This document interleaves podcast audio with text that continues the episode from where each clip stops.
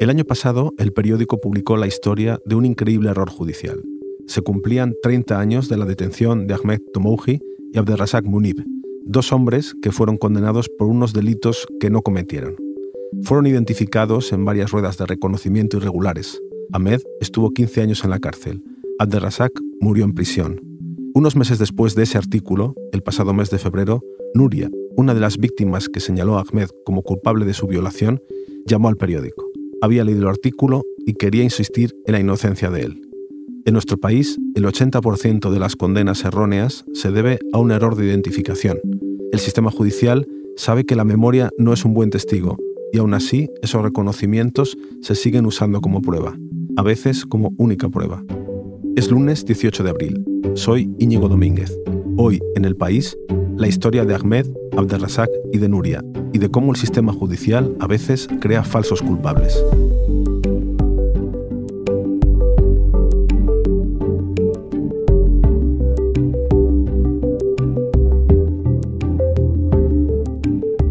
Está aquí conmigo Braulio García Jaén, compañero del periódico que ha seguido este caso desde el inicio de su carrera. ¿Cómo estás, Braulio? Pues muy bien, Íñigo. Encantado de estar aquí contigo. Tú has seguido este caso mm, desde el inicio de, tu carrera prácticamente.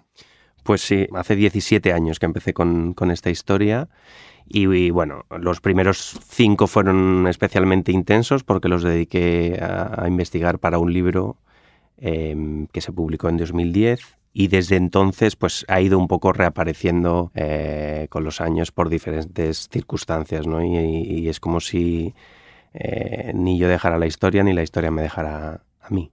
Y cuéntame, ¿cómo empieza esta historia? Eh, en el otoño del 91 en Cataluña, en varias provincias, hay una ola de violaciones muy, muy salvajes en los que sistemáticamente dos, hombres eh, asaltan a parejas o a chicas que están en lugares generalmente apartados de, poblaciones catalanas, donde no hay mucha iluminación.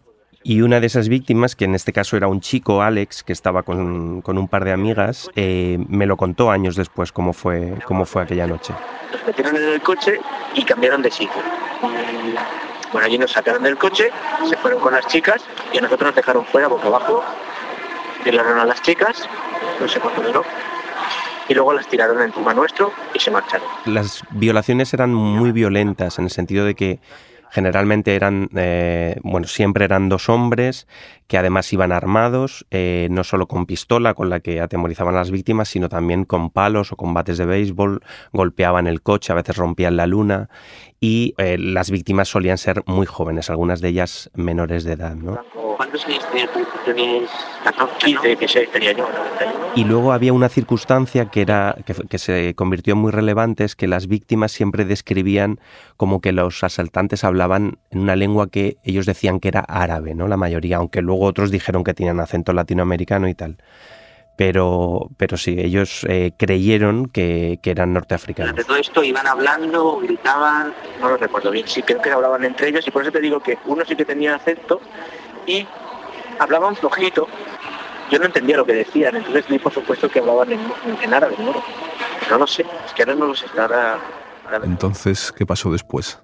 Bueno, pasó sobre todo eh, dos hechos que son mm, puro producto del azar. El, primero es que Ahmed Tomuji era un albañil marroquí que estaba en una pensión de Tarrasa y eh, la policía mm, fue a, ver quién era y coincidió eh, que su aspecto era como el que describían algunas de las víctimas, que era bajito, regordete y tenía entradas. Y luego también eh, el otro detenido, Abderrazak Munib, que no se conocían entre sí, em, también fue detenido porque su aspecto coincidía con la descripción de las víctimas y entonces la Guardia Civil distribuyó un retrato robot y una fotografía suya para que los demás eh, agentes eh, supieran cómo era el aspecto del violador, pero esa foto no se tenía que enseñar a las víctimas. Y en cambio la Guardia Civil de Tarragona no solo se la enseñó a una víctima, sino que le dijo que se le había puesto cara de que era el autor al ver la foto. Y a partir de ahí esa víctima lo señaló y desencadenó las posteriores ruedas de reconocimiento, donde algunas también lo señalaron a él y al otro marroquí, Ahmed Tomouji.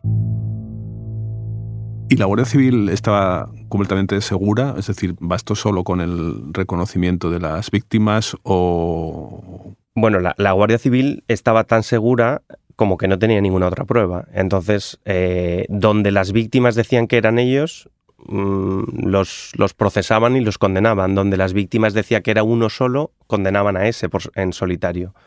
y en realidad dado que no había ninguna otra prueba, pues el, convencimiento de las víctimas se convirtió también en convencimiento de los jueces y en convencimiento de los investigadores. Bien, entonces estas dos personas acaban en prisión y parece caso resuelto, ¿no?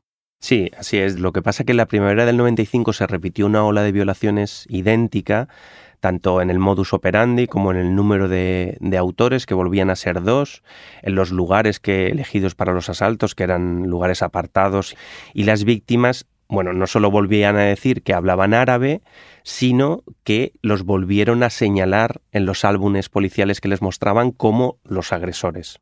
Quiere decir que señalaban en las fotos a las dos personas que ya estaban en prisión desde hace cinco años.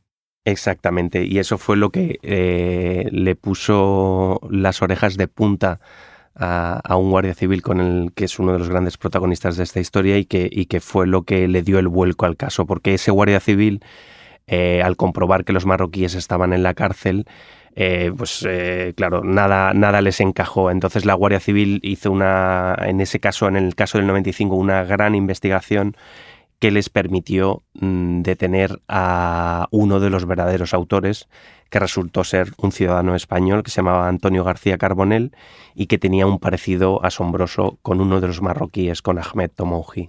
Es decir, que en ese momento este guardia civil se da cuenta de que quizá hay dos inocentes en prisión, ¿no? Y entonces, ¿qué pasa a partir de ese momento? ¿Qué ocurre? Pues mira, la justicia en principio eh, va detrás de, la investigación. Este guardia civil volvió a bucear en los archivos y a partir de ahí se dio cuenta que la única prueba en todos los casos era la identificación de las víctimas, que jamás les hallaron eh, ni los objetos con los que golpeaban a las víctimas, ni, ninguna huella dactilar, ni ninguna prueba que em, los incriminara. Y entonces, eh, una vez que se redactó este informe, el fiscal jefe de Cataluña, José María Mena, eh, lo que hizo fue ordenar volver a analizar o analizar algunas muestras, las que quedaran, de los hechos del 91. Solo dieron resultado en uno de los casos. Sí que se pudo perfilar el ADN de los violadores y se confirmó que el violador también del 91 era García Carbonell y un familiar y que no eran ninguno de los dos marroquíes.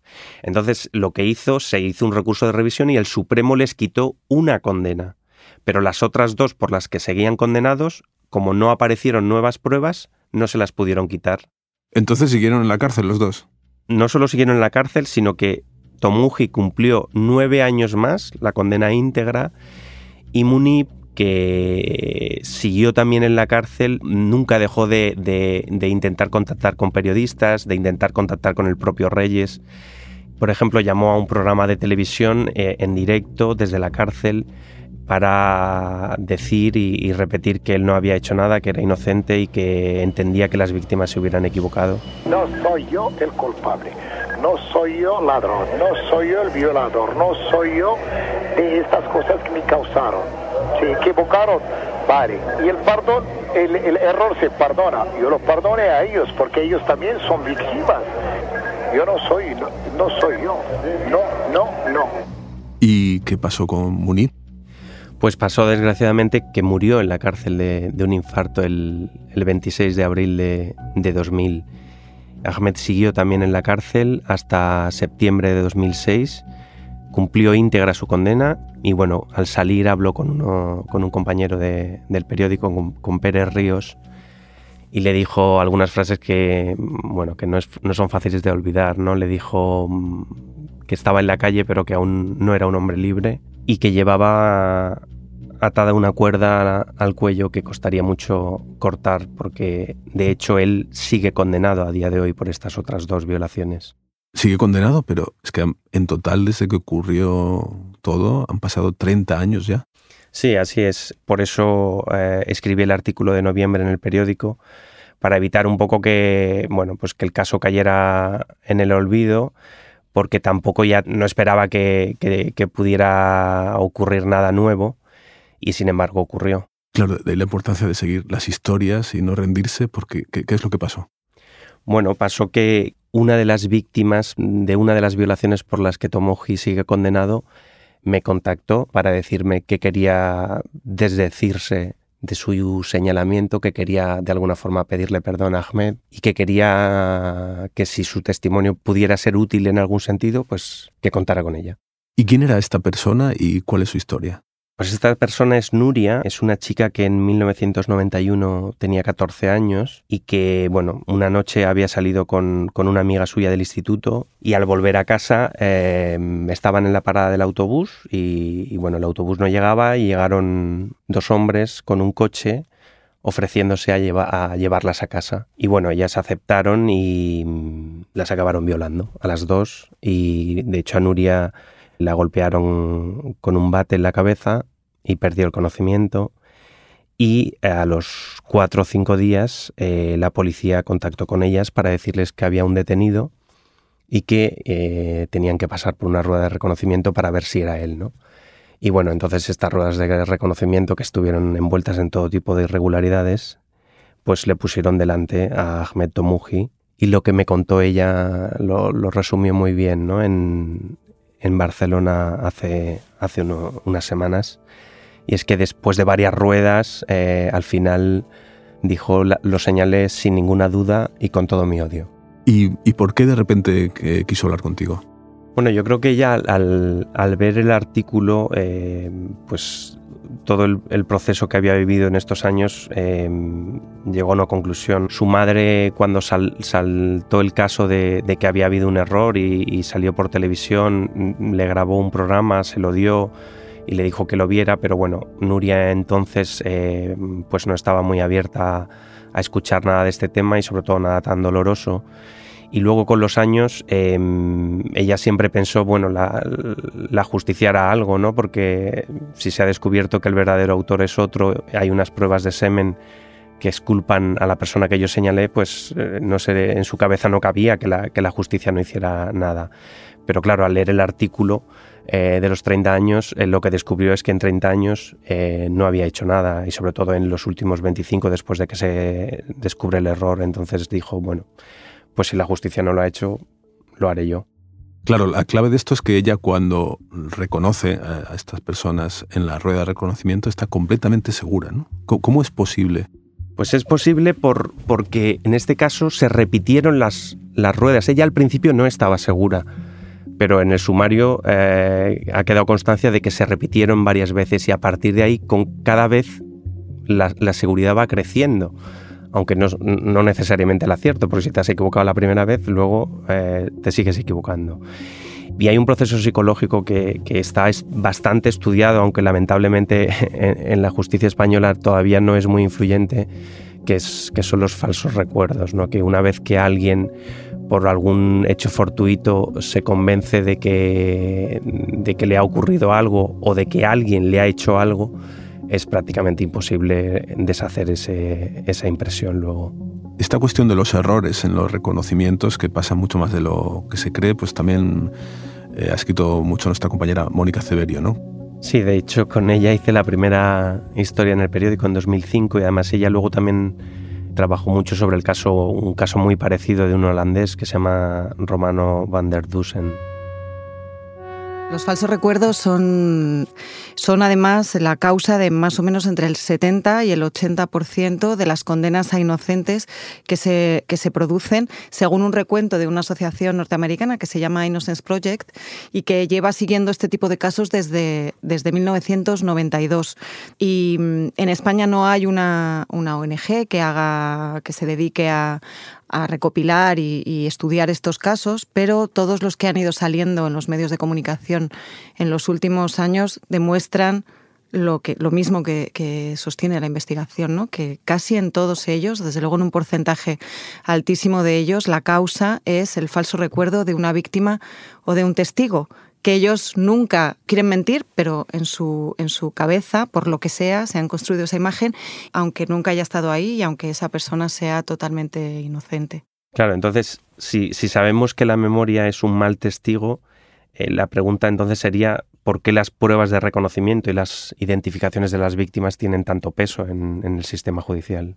Yo creo que por varias que por varias cosas. Muchas veces estamos hablando de delitos muy muy graves, de violaciones o asesinatos, con lo cual eh, la justicia tiene mucha presión para encontrar a un culpable y a veces no es fácil que haya mm, otros elementos que corroboren el testimonio de una víctima. Y claro, el problema es que Mm, valorar el convencimiento de la víctima no es suficiente, porque la víctima, insisto, puede estar muy convencida y sin embargo estar muy equivocada, muy equivocada a la vez. Es verdad que cada vez yo creo que tiene más predicamento la llamada psicología del testimonio en la justicia española, pero bueno, todavía se siguen cometiendo errores. Lo que no entiendo es si cuando detienen al verdadero culpable, entiendo que ellos dos que estaban en la cárcel dirían, bueno, ya por fin vamos a salir, se va a aclarar todo, ¿no? pero ¿qué se tuerce para que no salgan?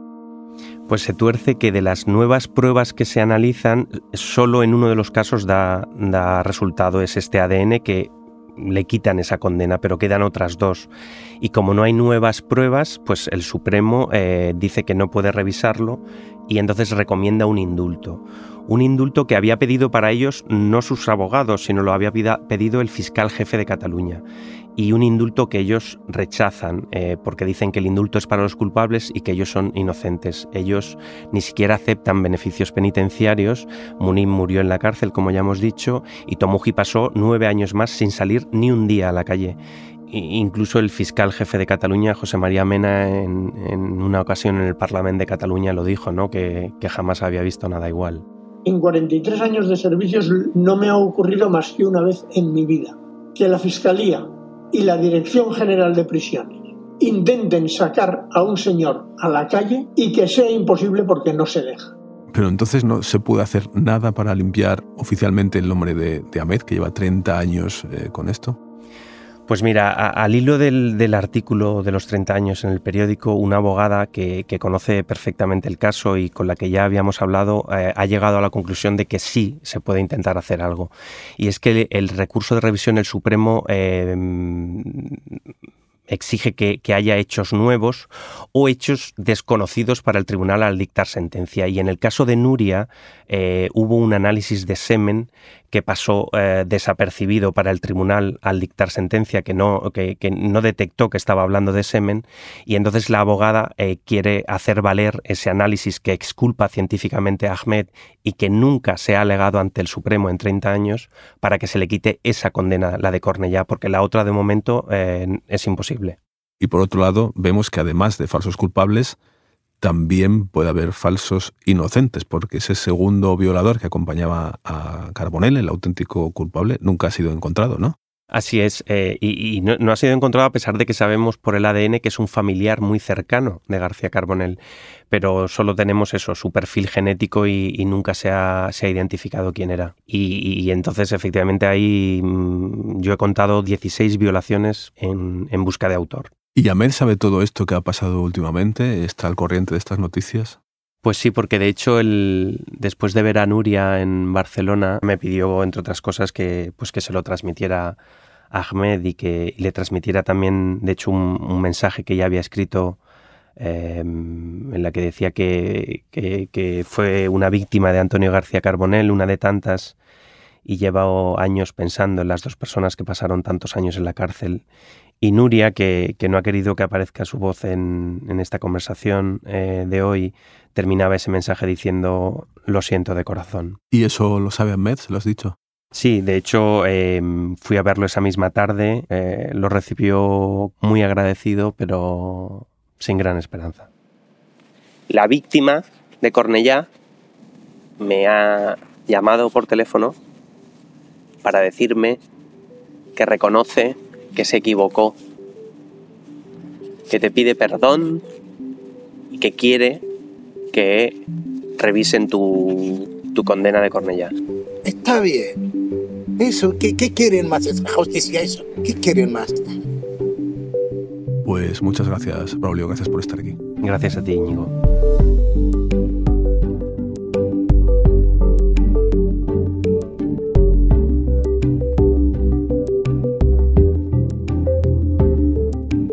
Este episodio lo ha realizado Marta Curiel.